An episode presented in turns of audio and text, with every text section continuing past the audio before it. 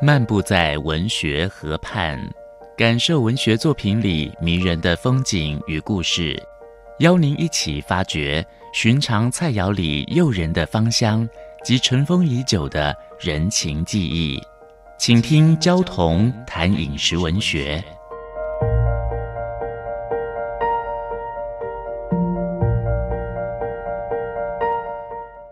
大家好，我是焦桐，今天跟着各位分享芥菜。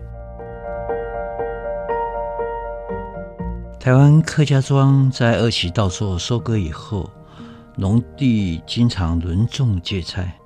芥菜可以先吃，也常常加工制作成酸菜、福菜、梅干菜。酸菜、福菜、梅干菜是台湾客家庄腌制芥菜的三部曲。酸菜我们又把它叫咸菜，是福菜、梅干菜的前世。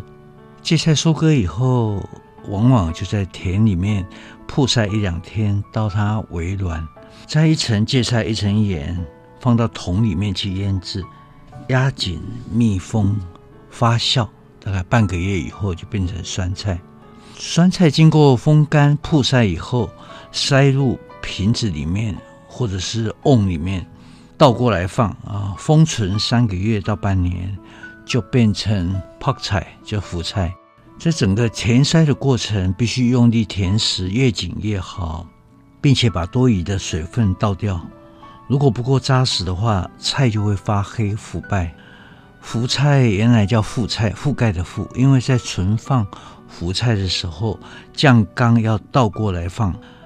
那么酸菜经过彻底的风干跟曝晒以后，直到水分全部消失了，密封储存，就变成梅干菜。因为梅干菜的梅本来是发霉的霉啊，可是发霉的霉不是一个好字，大家是就用梅花的梅来代替。芥菜又称为常年菜、包心菜、雪里红、大芥、挂菜，十月下种，大概年底就可以收成了。呃，我们在年节的时候，客家人在冬末的餐桌上常常可以看得到芥菜，甚至于作为除夕夜年夜饭用的长年菜。我们知道客家人长期动荡、迁徙、不安全的感觉，恐怕已经形成一种集体的潜意识。那是一种在长期不稳定的生活里面追求安稳的适应策略。为了便于携带并且储存过剩的蔬菜，就广泛运用日晒啦、腌制啊去储存比较能够保存的食物。久而久之，就形成酱缸的，我把它叫沉香美学。